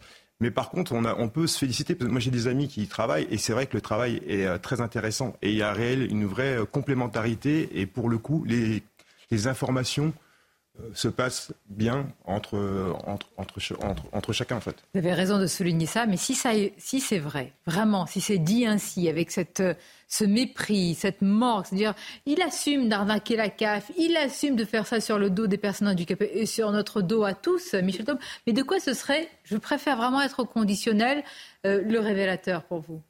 Bah, Ce serait le révélateur, comme le disait Raphaël, s'il y a 2 millions de cartes de sécurité sociale en plus qu'il n'y a d'habitants en France, c'est parce que malheureusement, c'est devenu une habitude et un sport national pour beaucoup de, euh, de, personnes que de frauder massivement, euh, que de d'acheter, par exemple sur Internet, on peut facilement acheter euh, des certificats médicaux de complaisance et qui sont de véritables faux, etc., etc. Donc malheureusement, il y a, y a, une forme de vie parallèle qui s'est mise en place dans notre société, qui passe beaucoup par les réseaux sociaux. Et puis deuxième point qui moi me scandalise, comme, le, comme vous le disiez, euh, Naïma, la vocation religieuse dans cette vidéo, mais elle est choquante que viennent faire des invocations religieuses dans un discours euh, de violation de la loi, de, malhonnêteté, de vol. C'est extrêmement grave parce que ça participe aussi, ça part aussi d'une alliance qui se, que font certains entre le religieux, euh, le trafic de drogue, la violation de la loi. C'est une réalité sociologique et c'est aussi pour ça que ça choque. Alors dans quelques instants, on écoutera Charles Prats, mais tout d'abord les titres avec vous, cher Michael. Troisième jour du procès des hommes soupçonnés d'avoir agressé euh, mortellement euh, Philippe Monguillot. Ce matin, un passager du bus a livré un témoignage poignant. Hier, la journée était marquée par les premières déclarations des accusés et la projection des images de vidéosurveillance. C'est aujourd'hui que démarre l'audit sur le harcèlement scolaire demandé par le ministre de l'Éducation nationale. Les conclusions sont attendues dans quatre semaines après le choc suite à la lettre honteuse du rectorat de Versailles envoyée aux parents du jeune Nicolas qui s'est donné la mort au début du mois. Gabriel Attal a lancé un audit dans tous les rectorats de France. Et puis les lumières de New York sous le feu des associations écologistes alors que nous sommes en pleine semaine du climat à New York. La pollution lumineuse de la ville qui ne dort jamais et qui se voit même depuis l'espace interroge. Selon le ministère américain de l'énergie, l'éclairage extérieur aux États-Unis consomme assez d'énergie pour alimenter 35 millions de foyers pendant une année. Merci à vous, euh, Mickaël. on va continuer à, en parler. Je voudrais qu'on écoute euh, Charles Prats à, ce sujet, toujours avec euh, la prudence et les précautions nécessaires quand il y a ce genre de vidéos sur les réseaux sociaux. Là, en, l'espèce, il explique. Hmm. Bah, il se vante sur Internet de cumuler l'allocation adulte handicapé, qui, je le rappelle, est réservée pour les personnes qui sont atteintes d'un handicap pour qu'elles puissent vivre hein, avec la solidarité nationale, plus l'allocation de solidarité spécifique euh, puisqu'il explique que comme il était inscrit à Pôle emploi avant une certaine date, il a le droit de l'accumuler pendant une dizaine d'années. Mhm. Bien sûr, les allocations logement derrière. Mais ce qui est beaucoup plus, ce qui est encore plus choquant dans cette vidéo, j'invite tout le monde à aller la voir. Hein. Euh, moi, je l'ai mise sur mon compte Twitter, donc les gens mhm. peuvent aller regarder cette vidéo. Je voulais pas faire de publicité. Voilà, mais qui dure 4 minutes. C'est intéressant, mhm. c'est de voir la morgue de cette personne-là et le fait qu'il explique que eh ben, tous les travailleurs, nous tous, les salariés, etc., qui payons nos cotisations sociales, on, est, des, on, est des crétins qui lui financent sa pas fraude. Son cas à lui, je peux pas assurer que lui, voilà, il dit que, donc euh, euh, voilà. Mais je voulais savoir si c'était possible. Oui, bien sûr. C'est possible de cumuler toutes ces aides. C'est surtout possible de les frauder, et on sait très bien qu'on a beaucoup de fraudeurs. Bon, en tous les cas, c'est, je dire, malheureusement, c'est techniquement faisable. Oui, ah oui, oui, la fraude existe parfaitement. Hein. Et mais alors, là, des aides existe aussi. On arrive à un montant là. Euh. Ah oui, jusqu'à 2000, vous pouvez euh, même euh, cumuler. Si C'était fin mai. le gouvernement avait lancé un plan de lutte contre la fraude sociale qu'on évaluait jusqu'à 17 milliards par an. 17 milliards. On avait recouvré, je crois, 2 milliards en 2022 et d'habitude c'était 1,6 milliard, c'est-à-dire 10% euh, à peu près, 10-12% de ce qui est fraudé. Donc ça vous prouve que dans ce domaine, et comme le dit Charles Prats dans ses livres Cartel des fraudes, il y a tellement de fraudes d'ailleurs qu'il avait fait un cartel des fraudes 1 qui était épais comme ça et qu'il a pu en faire un deuxième. On attend avec impatience le troisième et, le quatrième. Et, tout de même, Monsieur Jiménez, vous dites que euh, il y a des unités d'élite qui travaillent sur euh, traquer ces fraudeurs et c'est vrai, il faut saluer leur travail.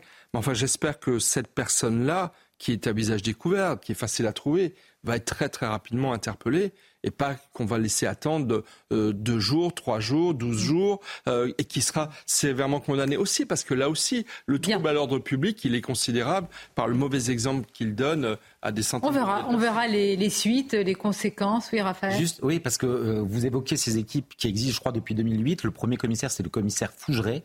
Et à l'époque, il, estimait que les fraudes, euh, fraudes sociales, c'était entre 2 et 3 milliards d'euros. On voit qu'aujourd'hui, euh, les fraudes ont plus qu'explosé, malgré tout le travail qui est fait aujourd'hui pour essayer de recouvrer euh, cet argent. Bien, je... 2002. Oui. 2002, ouais. 2002. Je voudrais qu'on prenne la direction de, Nantes. Alors, ça pourrait être considéré comme un fait divers, mais enfin, il y a quelques semaines, nous, avions parlé de ce qui s'était passé dans un centre commercial où il y avait eu, vous vous en souvenez, Jérôme Jiménez, un, un rodéo. Euh, sauvage dans un centre commercial. L'individu ou l'un des individus avait été interpellé, traduit devant la justice. Il n'avait pas écopé d'une peine de prison parce que parce qu'il travaille et que le juge a estimé qu'il était euh, inséré et donc il ne voulait pas un petit peu le désocialiser, si je puis dire. Donc la peine, eh bien, n'avait pas été une peine de prison. À Nantes, qu'est-ce qui se passe aujourd'hui? Ce sont des individus cagoulés qui entrent en scooter dans un, dans un tramway. Original. Oui, oui, dans un tramway dans le quartier de Bellevue à Nantes. Vous allez voir ce qui s'est passé, parce qu'avec ce genre de comportement, on se demande comment on peut encore redresser les choses. Regardez le rappel des faits. La rame de tramway touchée par les tirs a été placée à l'abri des regards dans ce hangar. Tout débute ici, quartier Bellevue à Nantes, station Romain Roland à 1h20 du matin samedi. Euh, ce qui s'est passé, c'est qu'il y a quatre individus euh, cagoulés qui sont montés dans, ce tramway avec, euh, avec des scooters, histoire de faire du bruit, faire patiner, d'enfumer tout, tout le tramway. Le conducteur leur demande de sortir. Alors que le tramway redémarre, les quatre individus cagoulés tirent sur la rame avec un pistolet type airsoft. C'est plutôt des airsoft bien gonflés parce qu'il y a des airsoft euh, standards que l'on peut acheter un peu partout. Et normalement, le airsoft, c'est des billes en plastique. Et là, bah, ils mettent des, des, billes métalliques. Six vitres du tramway sont brisées et on relève un impact à proximité de la cabine du conducteur qui s'en sort avec une belle frayeur. Pas de blessés non plus chez la dizaine de passagers. Ce responsable syndical en appelle à l'État. Il faut plus de policiers dans, les, dans les, transports en commun. Mais euh, c'est pas au mairie d'absorber ça. C'est Darmanin, il faut qu'il qui, sortent, qui sortent les moyens et qui mettent de, la nationale. Cette station de tramway n'est pas équipée de vidéosurveillance. Par contre, les images à l'intérieur de la rame sont exploitées par les enquêteurs pour retrouver les auteurs des tirs. La société qui gère les transports à Nantes a déposé plainte. Bon, Jérôme Jiménez, ce sont, j'allais dire, ce ne sont plus des faits euh, isolés. Là, c'est un comportement bon, gratuit, hein, parce que monter dans un tramway en scooter, quel est l'objectif si ce n'est de Installer une forme de terreur, paniquer les gens Nuire aux usagers. C'est ce que je voulais développer, c'est ce qui est terrible, c'est qu'aujourd'hui on a des actes gratuits qui se multiplient. Et euh, à part terroriser euh, justement les usagers, les citoyens, euh, c'est tout ce que, ce que l'on obtient. Ce qui est terrible aussi, vous l'avez bien précisé, c'est que quand on retrouve ces personnes, la sanction n'est toujours pas à la hauteur. Si on veut éradiquer le phénomène ou faire changer les comportements, parce qu'on a un gros problème de civisme et de comportement et de rapport à l'autorité, cela ne passera que par, on le répète toutes les semaines, mais c'est la vérité, cela ne passera que par des sanctions pénales fermes. pour cet exemple flagrant, c'est des violences volontaires en réunion dans un moyen de transport collectif de voyageurs. Les personnes en cours jusqu'à 7 ans d'emprisonnement et 100 000 euros d'amende. C'est incroyable le, donc on attend des peines que vous présentez par rapport à la, réalité ensuite de la, de la sanction. Mais est-ce que euh, je vous interroge régulièrement sur ces sujets. Vous avez raison de rappeler euh, ces, principes et le principe d'une peine d'abord proportionnée et puis assez rapproché dans le temps par rapport au, délit. Est-ce que vous y croyez encore aujourd'hui? Est-ce que c'est euh, Je ne dis pas qu'ils ne sont pas récupérables. Là, il s'agit évidemment toute proportion gardée. Mais comment on peut expliquer à ces personnes-là tout simplement la différence entre le bien et le mal Non, mais la différence. Moi, j'y crois encore.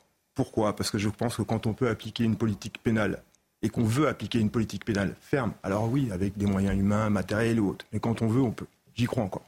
J'y crois encore. Maintenant. Euh, ce qui, ce qui, moi, moi, ce qui m'est. Enfin, deux, choses. D'abord, vous avez commencé, Sonia, en, parlant du mot fait divers. Il n'y a pas de fait divers. J'ai dit ce n'est pas. Oui, oui, bien sûr. non, non, mais, mais il n'y a plus, j'ai envie de dire, il n'y a plus de faits divers. Parce que, parce que lorsqu'il y a multiplication euh, des, violations de la loi, euh, des atteintes aux biens et aux personnes, transport public, en plus, c'est une circonstance aggravante. parce qu'évidemment, ça peut entraîner des conséquences euh, dramatiques. Effectivement, il n'y a plus de faits divers. Et le. Voilà, pardon. Il n'y a pas de deuxième point. Eh ben, ça nous permet de passer la pause. Voilà, parce que un peu en retard. et de revenir avec vous tous. Et puis parler aussi, euh, je voudrais qu'on revienne sur euh, le sujet des, migrations avec l'humanisme de la gauche. On va entendre deux réactions assez différentes au sein de la France insoumise entre Mathilde Panot et François Ruffin. C'est pas du tout le même discours. Vous nous direz ce que vous en pensez et on va continuer à évoquer évidemment ces sujets. tout de suite. Midi News, la dernière partie avec nos invités, Naïma M. Fadel, Philippe David, Raphaël Steinville, Michel Taubé, Jérôme Jiménez, qui est porte-parole IDF, euh, UNSA Police. Merci d'être euh, avec nous. Dans quelques instants, nous reviendrons sur Nantes et ce qui s'est passé, mais aussi, évidemment, euh, l'actualité, c'est Lampedusa eh bien, débordée, l'Europe dépassée, et à présent, la Sicile. C'est bien ça, Michael? Sicile dépassée par l'accueil euh, de migrants en provenance de l'île de Lampedusa. Ce matin encore, un ferry a, débarqué avec à son bord 189 migrants. La plupart est originaire d'Afrique subsaharienne. Face à l'ampleur de la crise migratoire, l'Italie plaide pour plus de solidarité européenne. On connaît la compo du 15 de France pour son troisième match du mondial face à la Namibie jeudi. Fabien Galtier a annoncé sans surprise le retour des titulaires et notamment du pilier gauche Cyril Bay, absent depuis mi-août après une blessure au mollet droit. Le troisième ligne, Grégory Aldrit, gêné au genou, sera en revanche absent pour ce match. Et puis c'est un spectacle qui vaut le détour. Des aurores boréales ont été observées la nuit dernière aux États-Unis. Et vous le voyez sur ces images au Canada. C'est un orage magnétique causé par une éruption solaire qui en est la cause? Ah, mais c'est beau ou, c'est grave Non Ou les deux à la fois C'est beau. C'est beau. C'est beau. C'est beau. Très beau. Et c'est pas grave. Ça rappelait la même couleur que les poissons. Euh. Merci, Mickaël. Oui, ça c'est naturel, c'est autre chose. Je vous remercie. On va continuer à parler du sujet euh, migratoire parce que souvent, et vous-même sur ce plateau, vous citez par exemple l'exemple danois ou le modèle euh, danois. Eh bien, il y a un autre pays qui fait beaucoup parler est-ce que vous sauriez me dire euh, de quel pays il s'agit? En Europe ou hors d'Europe? Non, mais là, c'est trop facile. Vous voulez dire l'Australie C'est trop fort. Ah ouais, l'Australie. Pas qu'on fasse des quiz bah, ensemble. Les deux pays. Oh, bah, avec plaisir. Sur le rugby, pas de problème. Je salue Michael de Santos. Bonjour à vous, Michael. Eh bien, justement, Michael, après l'arrivée de milliers de migrants à Lampedusa, Marion Maréchal euh, s'est dite favorable à une politique migratoire à l'australienne, la politique du no way. Mais de quoi s'agit-il? Eh bien, il s'agit d'une campagne de communication lancée il y a dix ans en Australie. Tony Abbott, alors Premier ministre euh, conservateur, décide de mener une politique migratoire sans concession. Désormais, euh, tous les clandestins arrivés en bateau sont redirigés vers des centres de rétention situés sur euh, trois îles du Pacifique, Nauru, Manus ou encore l'île Christmas. Une fois sur place, hommes, femmes et enfants, travailleurs qualifiés ou pas d'ailleurs, sont renvoyés le plus rapidement possible vers leur pays respectif avec une interdiction de territoire à vie. Et à quoi ressemblait, Mickaël, euh, cette campagne? Eh bien, des affiches, hein, tout d'abord, comme euh, celle-ci. Hors de question, vous ne ferez pas de l'Australie votre euh, maison. Euh, les spots télé sont également diffusés hein, dans les pays d'origine des migrants, l'Irak, l'Iran, l'Afghanistan, le Sri Lanka ou encore la Birmanie. Aujourd'hui, ces vidéos hein, sont également partagées sur les réseaux sociaux ou encore sur YouTube. On peut retrouver des messages de la police des frontières, mais aussi des films d'animation. Je vous propose d'en regarder un, un petit extrait.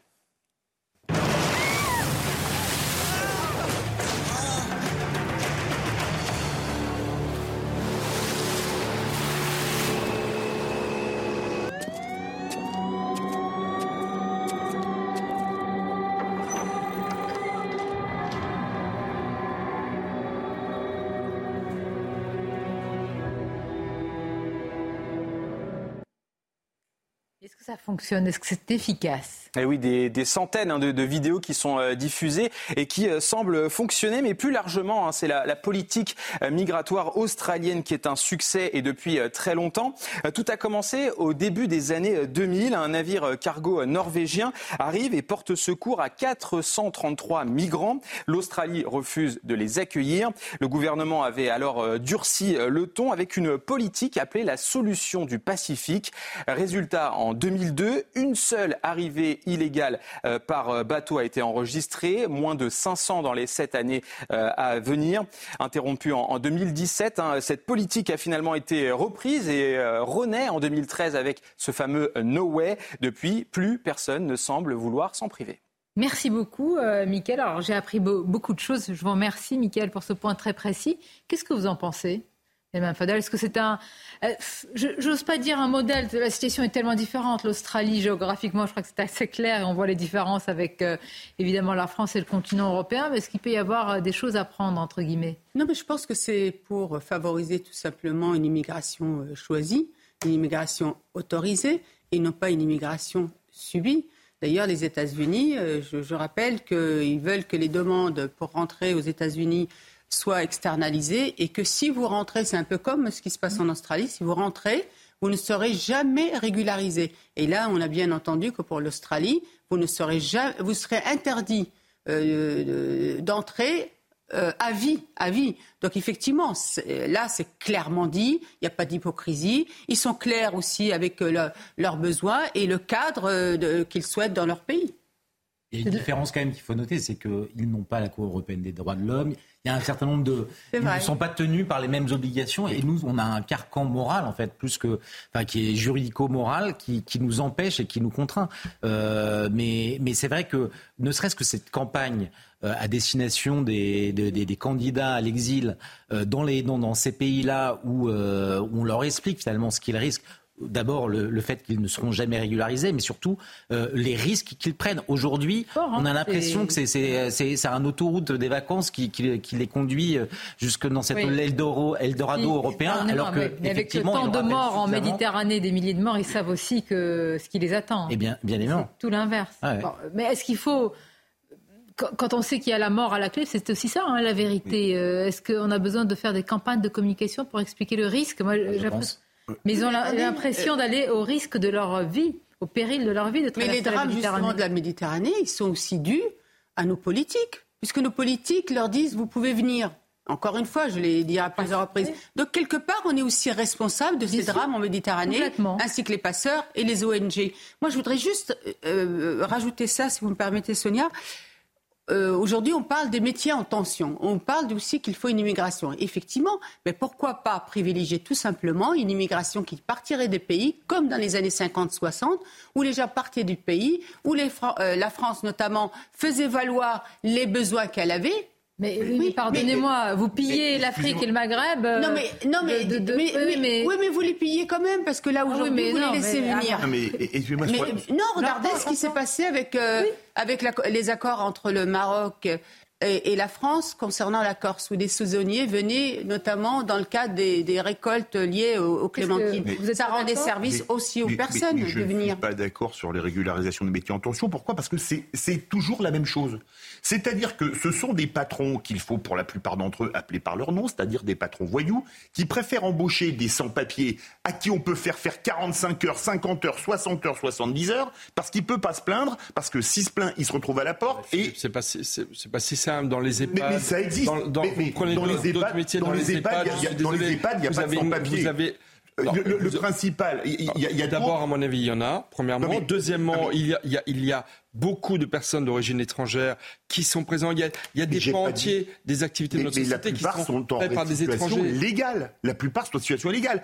Parce que vous, vous remettez une pièce dans le jukebox parce que les patrons véreux, qu'est-ce qu'ils vont faire Ils vont dire, lui maintenant, il part, il est régularisé, je vais prendre un autre sans-papier qui sera malléable et corvéable à merci. Ça, c'est quand même une réalité qu'il faut regarder en face. Mais si, ça existe. Et si à partir du moment où vous dites toutes les personnes qui arrivent dans le pays d'une manière non autorisée ne seront jamais régularisées, en revanche, on met en place des voies légales, puisque tout le monde dit qu'on a quand même besoin euh, d'une immigration euh, par moment. On a besoin avec le, le chômage qu'on a. Non, mais ça, je suis d'accord. Et, des, centaines de milliers de personnes au RSA. On a besoin de main-d'œuvre alors qu'on a des, centaines de milliers de chômeurs et des centaines de milliers de personnes au RSA. Mais j'ai pas dit zéro immigration. J'ai dit une immigration choisie. Mais qu'on ne me dise pas qu'il y a des métiers en tension. Excusez-moi, on manquerait de chirurgiens ou de pilote de ligne, oh c'est sûr que ça prend une forme. On en manque en plus. C'est sûr que ça demande une formation très longue. Mais, mais, mais excusez-moi, faire la plonge dans les restaurants, il n'y a pas besoin d'avoir un bac plus 5 pour le faire. Il y a des centaines de milliers de gens qui attendent du travail en France, français ou en situation régulière. Moi, je, dis, moi je, ne partage pas le discours de dire les Français ne veulent pas faire ce métier parce qu'on a quand même éloigné beaucoup de gens des métropoles et aujourd'hui, euh, on leur propose de venir avec 2-3 heures de transport. Ce n'est plus possible. Mais il est vrai que certains métiers, il faut reconnaître aussi, sont beaucoup plus difficiles que d'autres, que le mien, sans faire de la démagogie, assis ici. Euh. Mais c'est une réalité. Donc voilà. Mais c'est une réalité. Il faut, oui, mais c'est ce que propose Oui, mais il faut permettre. attendez, vous avez une partie des patrons qui sont immigrationnistes, mais pour de mauvaises raisons. mais bien sûr. Si je puis dire. Mais pour des raisons financières, parce que les salaires à la pour tirer les salaires à la baisse, bien sûr que oui. Mais c'est une évidence. C'est une évidence. Le sujet, regardez, parce que c'est vrai, depuis ce matin, ce que je vous disais, Lampedusa, maintenant c'est la Sicile, et quelle sera la suite et l'étape d'après? Tout est résumé par Adrien Spiteri. Assis sur leur sac, ces migrants patientent sous ces tentes de la Croix-Rouge italienne avant d'embarquer à bord d'un ferry, direction la Sicile. Depuis plusieurs jours, l'île de Lampedusa est saturée par cet afflux massif de migrants. Ils viennent pour la plupart d'Afrique de l'Ouest. J'ai marché du Burkina, du au Niger, du Niger à Tamaracet, de Tamaracet à Nagérie, de Nagérie en Tunisie.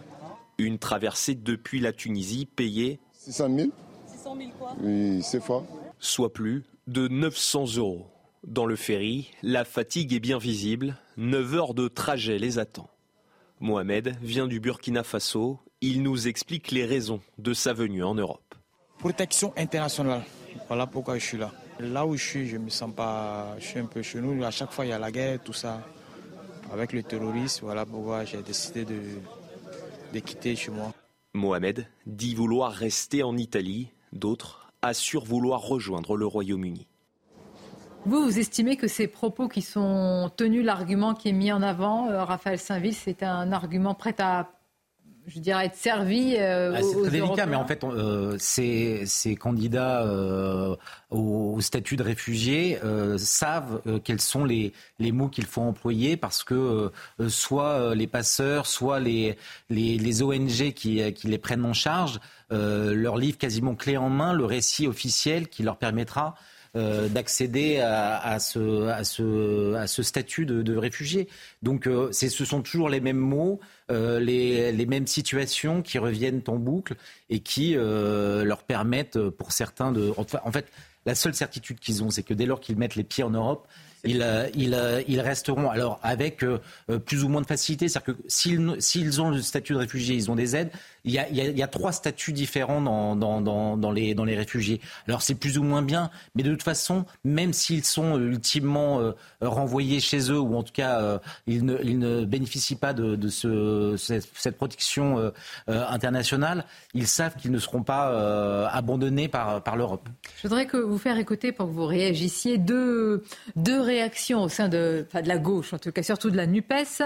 Il n'est pas vraiment de la NUPES, euh, François Ruffin. D'ailleurs, on ne sait plus où le placer, hein, parce qu'il prend ses distances, tout comme Fabien Roussel. Et Mathilde Panot, parce que souvent on dit bah, cette gauche se réclame de l'humanisme, mais c'est quoi l'humanisme? Quand on fait dormir des gens ensuite euh, sous les tentes. Écoutons les deux versions et autant de nuances au sein de la gauche et de la NUPES sur le sujet de l'immigration. Quand on regarde euh, les chiffres, là vous dites 11 000, j'ai regardé en proportion, si la France prenait sa part là-dedans, ça faisait aux, alentours d'un millier de personnes. Je pense qu'on peut le faire sans parler d'invasion, sans parler de submersion. Maintenant, si on fait ça, il s'agit de le faire non pas euh, dans le bazar, dans la pagaille, mais de manière organisée, de manière encadrée en prévoyant pour ces migrants, et je dirais pour toutes les personnes qui arrivent en France, pour moi, il y a une chose qui est essentielle, c'est une formation à la langue, et ensuite une formation à un métier, pour que ces personnes puissent travailler, faire ensemble, faire notre pays de demain. Nous sommes 450 millions d'Européens sur euh, le continent, et que donc lorsque l'on parle de 11 000 personnes qui arriveraient, euh, euh, il est extrêmement simple d'accueillir dignement euh, euh, des personnes qui par ailleurs ont vécu euh, des horreurs. Ce qui nous lie ici, nous la NUPES, c'est un programme. Un programme de 650 mesures et sur lequel nous nous retrouvons tous et qui détermine notamment ce que nous voulons faire sur cette question. Voilà, si vous voulez essayer de faire une polémique avec François Ruffin, je ne rentrerai pas là-dedans. Nous avons un programme que nous défendons tous. Non, pas tous, presque tous. Ben, Michel Thau. Non, mais c'est intéressant ce que fait François Ruffin. D'abord, il, trace son sillon. Euh, il a une certaine indépendance aussi parce que euh, son parcours de documentariste et de journaliste lui a permis d'être euh, à l'abri du besoin, ce qui d'ailleurs est presque un crime de, de lèse-majesté populaire pour, pour, pour la gauche. Non, François Ruffin, effectivement, il commence à exister politiquement. Euh, il commence à faire de l'ombre très sérieusement aux insoumis, euh, Panot, euh, Manuel Bompard et surtout Jean-Luc Mélenchon. Et je pense effectivement qu'il redonne quelque part quelques couleurs à une gauche sociale et un peu moins wokiste. Et quelque part, j'ai envie de dire, pour les gens de gauche, ça fait un peu du bien quand même. On va en parler parce que moi, ce qui m'intéressait, c'est ce qu'a dit Mathilde Panot. C'est-à-dire, quand on est tant de millions d'Européens, 11 000. Mais c'est pas ça la question. On va en parler. Mais tout d'abord, les titres avec vous, Michael. Les stations-service indépendantes vont percevoir des aides de l'État, une aide nécessaire pour ces stations reçues hier par Bruno Le Maire en raison de la volonté de l'exécutif de vendre à perte le carburant à partir de début décembre, une mesure impossible à mettre en place pour les indépendants. Volodymyr Zelensky aux États-Unis, le président ukrainien est arrivé hier pour assister pour la première fois en personne à l'Assemblée générale de l'ONU. Jeudi, il sera reçu à Washington par son homologue américain Joe Biden. Et puis Elon Musk souhaite rendre payant son réseau social X, anciennement connu sous le nom de Twitter. La plateforme pourrait mettre en place un abonnement mensuel pour tous les utilisateurs. C'est pour lui le seul moyen de réduire le nombre de robots actifs sur le site. Merci à vous, Mickaël. Je voudrais revenir à ce qui s'est passé euh, à Nantes. Vous en parliez, Jérôme euh, Jiménez, avec ces individus cagoulés qui entrent en scooter dans un euh, tramway. Il y a le travail de la police. Il y a aussi quand même la municipalité de Nantes la politique municipale depuis, euh, depuis quelques années. C'est vrai qu'à chaque fois qu'il se passe quelque chose à Nantes, eh bien, quand on demande des comptes à la municipalité, c'est euh, circuler, il n'y a, rien à voir. Je ne sais pas s'il y a des villes, moi je peux pas vous faire entrer dans un débat politique, plus difficiles que d'autres, ou, en tous les cas, la délinquance est en train de s'enraciner plus facilement. Est-ce que c'est un constat que vous faites qu'aujourd'hui c'est... Euh, ça se distille un peu partout. Non, c'est un constat qu'on fait. On, le voit euh, clairement, et c'est vraiment pas faire de politique, mais des villes qui ont choisi euh, de ne pas, par exemple, équiper euh, leur ville de vidéoprotection ou de ne pas mettre des effectifs même de policiers municipaux en complémentarité de la police nationale, se retrouvent aujourd'hui avec une délinquance dans une société de plus en plus violente et avec des problèmes qu'ils n'ont peut-être pas connus avant. Donc ça, c'est une vraie difficulté. Moi, si vous voulez, aujourd'hui aussi, je suis je suis de plus en plus euh, perplexe à beaucoup de choses, puisque on a de plus en plus. Euh, les missions de la police nationale, elles sont vastes. Hein, je vous le rappelle euh, succinctement accueil du public, prise en charge des victimes, gestion de l'ordre public, renseignement, investigation, contrôle des frontières. Et on se rend compte qu'il faut être partout, partout. Et en plus, les, les faits et tout, ce que, tout notre travail est de plus en plus difficile et compliqué en termes de sécurité. Donc c'est vraiment la, mission de policier aujourd'hui, vraiment c'est il faut vraiment leur rendre hommage aux policiers parce que c'est vraiment un métier difficile. Vous avez entièrement raison. Et là, il y a encore, euh, c'était avant-hier, nous avions le ministre de l'Intérieur sur ce plateau avec ce qui s'est passé à Stein, où c'est euh, véritablement, c'est, je crois, une dizaine, une quinzaine de personnes qui se sont pris de manière très violente à ce policier. Son collègue a fini par tirer en l'air. Hein, sinon, peut-être on serait allé vers le pire. Mais il faut se rendre compte quand certains dénoncent, entre guillemets, des violences policières, ce que subissent les policiers, ce que vous subissez pas vous, je l'espère personnellement, mais sur le terrain, chaque jour, nous avons euh, des, euh, des faits euh, comme cela. Oui, et, c'est bien malheureux qu'aujourd'hui, sur un sujet aussi important que la sécurité, qui va pour tous les citoyens français, on politise avec des mots. voilà, ce terme de violence policière, il est juste inentendable et c'est vraiment scandaleux euh, de, de l'entendre de la part de certains responsables politiques. C'est important parce que je voulais qu'on conclue sur ce sujet. Vous apportez notre évidemment euh, solidarité parce qu'en plus, Jérôme Jiménez, vous faites partie de la plupart hein, des policiers qui viennent chez nous. Vous avez vraiment ce métier. On sent que c'est votre passion, que c'est votre mission.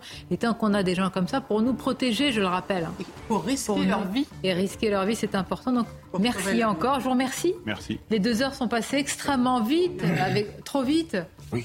Ah, c'est bon signe. Ah ben oui. Bon, bah, je vais vous revenir. Merci encore. Vous avez une citation, vous êtes toujours avec des citations. Vous euh, voulez une citation très drôle C'est une histoire vraie. C'était Montgomery, le maréchal, qui monte dans un taxi qui dit au chauffeur à Waterloo. Le chauffeur lui répond la gare. Il répond oui. Pour la bataille, c'est un peu tard. Oh, joli. Ah, Merci, monsieur. J'aime beaucoup les mots d'auteur. On l'a compris. Eh bien, écoutez on, écoutez, on se retrouve bientôt pour ces mots d'auteur. Et merci à vous tous. C'est Nelly Denac qui va vous accompagner. Je vous retrouve demain avec grand plaisir à midi.